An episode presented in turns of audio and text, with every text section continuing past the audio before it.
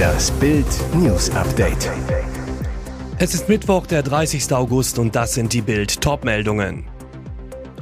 Große Drohnenattacke in der Nacht, Russen nervös, kommt jetzt der Ukraine Hauptstoß. Weltmeister im Ausreden suchen, Sammer rechnet mit deutschem Fußball ab. JU-Chef kritisiert Bürgergelderhöhung, Politik für Arbeitslose, nicht für Arbeiter.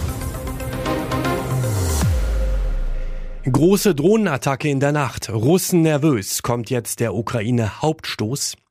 Nach dem mutmaßlichen Durchbruch der Ukraine an der südlichen Front in der Region Saporischja dreht sich alles um den weiteren Verlauf der Gegenoffensive.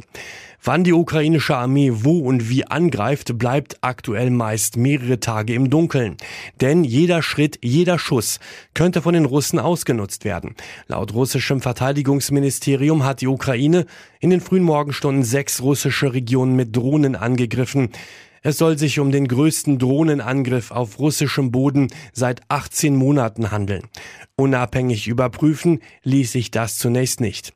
Vier Transportflugzeuge wurden beschädigt, berichtete die staatliche russische Nachrichtenagentur TASS. In Bild erklärt Militärexperte Thomas Theiner, welche Truppenverlegungen es bei den Ukrainern und den Russen gibt und wo der nächste ukrainische Vorstoß stattfinden könnte. Die einzig relevante Frage ist, welche der zwei Seiten noch Reserven hat.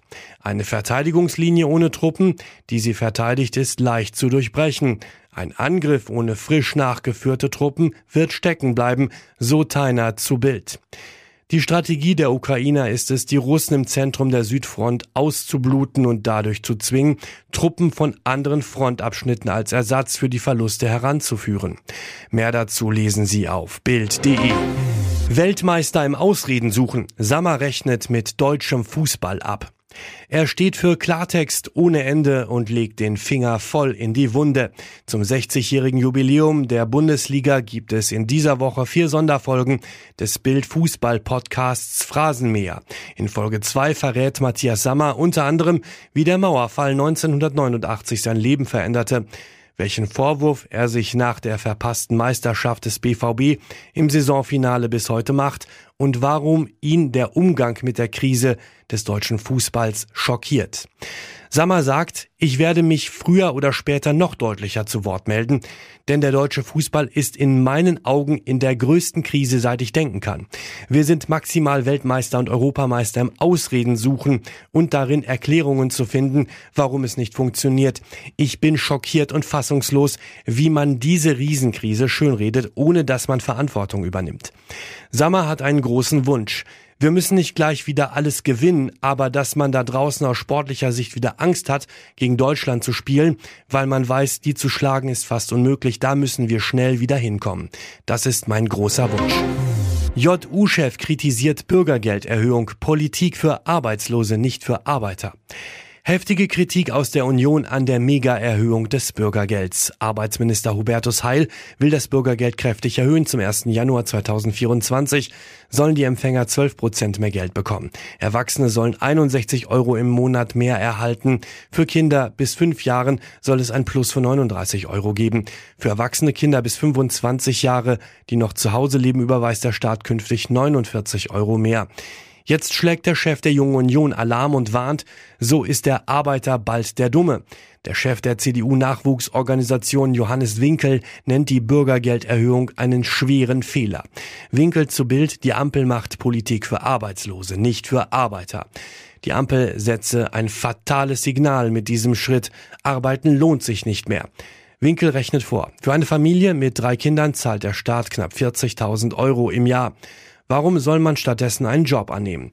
Der JU-Chef verweist auch auf den hohen Ausländeranteil unter Bürgergeldempfängern. Die Ampel setzt immer stärkere Anreize für Migration unqualifizierter Menschen nach Deutschland, so Winkel zu Bild. Es handle sich dabei um Migration, die unmittelbar im Sozialstaat endet. Polizei jagt Kinderschänder, zwölfjähriges Mädchen in Hotel missbraucht. Die Polizei in Halle sucht nach einem Kinderschänder. Der Mann soll ein Mädchen aus Halle erpresst und binnen einer Woche mindestens dreimal sexuell missbraucht haben. Über einen Messenger-Dienst hatte die Schülerin den Deutschen kennengelernt. Nach wochenlangen Chats trafen sich Pauline und der circa 30 Jahre alte Mann erstmals Mitte August und fuhren zu einem Keller, wo der Mann sich an dem Mädchen vergangen haben soll. Nach Bildinformationen erpresste der Täter das Mädchen anschließend emotional, drohte mit seinem Suizid, falls sie ihm nicht freizügige Fotos und Videos von sich schicken würde. Nachdem das eingeschüchterte Opfer das getan hatte, forderte der Mann ein erneutes Treffen und drohte sonst das Bildmaterial zu veröffentlichen. In der Folge soll es zu mindestens zwei weiteren Treffen gekommen sein, bei denen der Geschlechtsverkehr gegen den Willen des Mädchens vollzogen wurde, darunter einmal in einem eigens angemieteten Hotelzimmer in Halle. Nach Bildinformationen verfolgen die Ermittler eine Spur in Hessen. Dort soll der Mann leben, der im Hotel mit einem Personalausweis das Zimmer gebucht hatte, wenn der Ausweis denn echt war. Und jetzt weitere wichtige Meldungen des Tages vom Bild Newsdesk. Neue Details zum Eurowings Horrorflugmaschine sackte in einer Minute um 1000 Meter ab. Morgens war der Eurowings-Flug in Hamburg gestartet, an Bord 174 Passagiere. Unter ihnen war auch Gregor Stegen. Die Anreise wurde zum harten Erlebnis. Der 39-Jährige zu Bild, der Flieger, ein älteres Modell, war komplett voll, nicht von Eurowings direkt, sondern von einer maltesischen Airline. Die Stewardessen sprachen kein Deutsch, gebrochenes Englisch. Dann gerät der Airbus in schweres Wetter. Wir sollten eigentlich um 10.30 Uhr landen, waren aber um 10.45 Uhr noch in der Luft. Es gab noch keine Durchsage, dass wir wegen schlechten Wetters Ibiza nicht anfliegen können. Dann bemerkten wir, dass wir kreisen. Warnung vor Turbulenzen gab es nicht. Es rumpelte. Ich sagte meiner Freundin, zieh den Gurt fest. Nach der Landung in Alicante sei noch eine Borddurchsage erklungen, herzlich willkommen auf Ibiza. Der Flieger stand noch eine Stunde auf dem Rollfeld. Es kümmerte sich niemand. Kein Flugbegleiter, kein Arzt, nichts. Wir bekamen nur alle ein halbes Glas Wasser. Ein Eurowings-Sprecher sagte zu dem Vorfall, das Flugzeug habe durch Turbulenzen kurzzeitig an Höhe verloren. Es habe zu keinem Zeitpunkt eine Gefahr bestanden. Aber nach der Landung in Alicante soll es Probleme gegeben haben, Stegen, keiner war für uns abgestellt nach dem Aussteigen. Es gab keine Informationen, wie es weitergeht, etwa ein neuer Flieger oder ein Hotel. Laut Eurowings-Sprecher wurde das Flugzeug in Alicante von Technikern untersucht. Dabei gab es keine Befunde.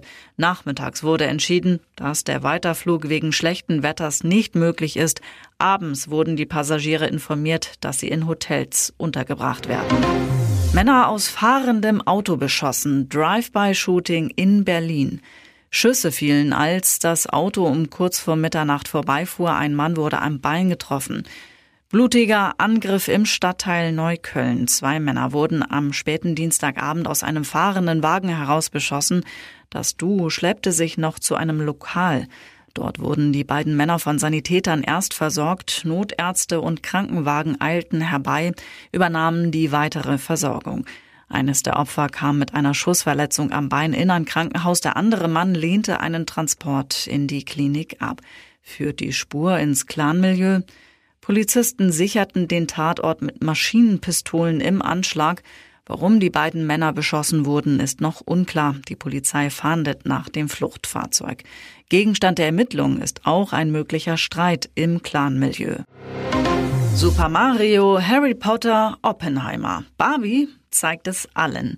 Der Erfolg von Barbie ist ungebrochen. Jetzt hat der Warner Kassenschlager auch Harry Potter weltweit in den Schatten gestellt. Und das ist nicht der einzige Rekord.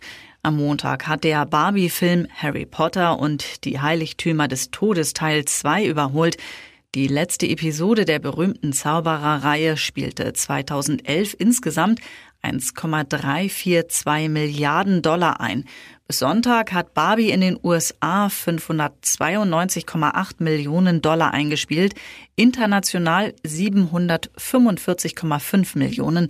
Das macht insgesamt 1,338 Milliarden Dollar. Damit ist Barbie nun der international erfolgreichste Film in der Geschichte von Warner Bros., berichtet der Hollywood Reporter. Und der nächste Meilenstein ist bereits in Sicht. Barbie wird voraussichtlich am Mittwoch oder Donnerstag dieser Woche als 13. Film in der Geschichte die 600 Millionen Dollar Marke in den USA knacken. Am 16. August schrieb die farbenfrohe Komödie-Geschichte, als sie Christopher Nolans The Dark Knight an den amerikanischen Kinokassen übertraf. Mit 536 Millionen US-Dollar war der Film aus der Batman-Reihe bis dahin der erfolgreichste Warner-Film in den USA. Vergangene Woche hat Barbie schließlich auch The Super Mario Bros. an den heimischen Kassen hinter sich gelassen. Dieser galt zuvor als erfolgreichster Film des Jahres in den USA. Gemeinsam Gemeinsame TV-Doku abgesagt. Pocher Papa hatte Schlaganfall. Traurige Nachrichten bei Olli Pocher. Papa Gerhard hatte einen Schlaganfall. Am Dienstagabend schrieb Pocher bei Instagram, was für ein Jahr liegt hinter ihm. Ein schwerer Schlaganfall hat in den letzten Wochen einiges verändert, aber aufgrund der schnellen und kompetenten Hilfe der Ärzte und des Krankenhauspersonals, der Arbeit und Betreuung des Reha-Teams hat mein Vater noch einmal mehr als Glück gehabt und sitzt zu seinem Geburtstag schon wieder eigenständig und ohne Hilfe am Schreibtisch und erledigt seine geliebte Finanzbuchhaltung. Doch es ist längst nicht wieder alles beim Alten. Der Schlaganfall habe solche Folgen gehabt, dass bis auf weiteres keine weiteren Folgen Papa und Pocher auf Reisen entstehen werden, weil die Reisestrapazen einfach zu groß sind und es für meinen Vater zu anstrengend wäre, so Pocher. Noch im Mai wurden Folgen der gemeinsamen Doku bei RTL gezeigt. Bleibt zu hoffen, dass der Moderator noch viele weitere Geburtstage mit seinem Vater feiern kann.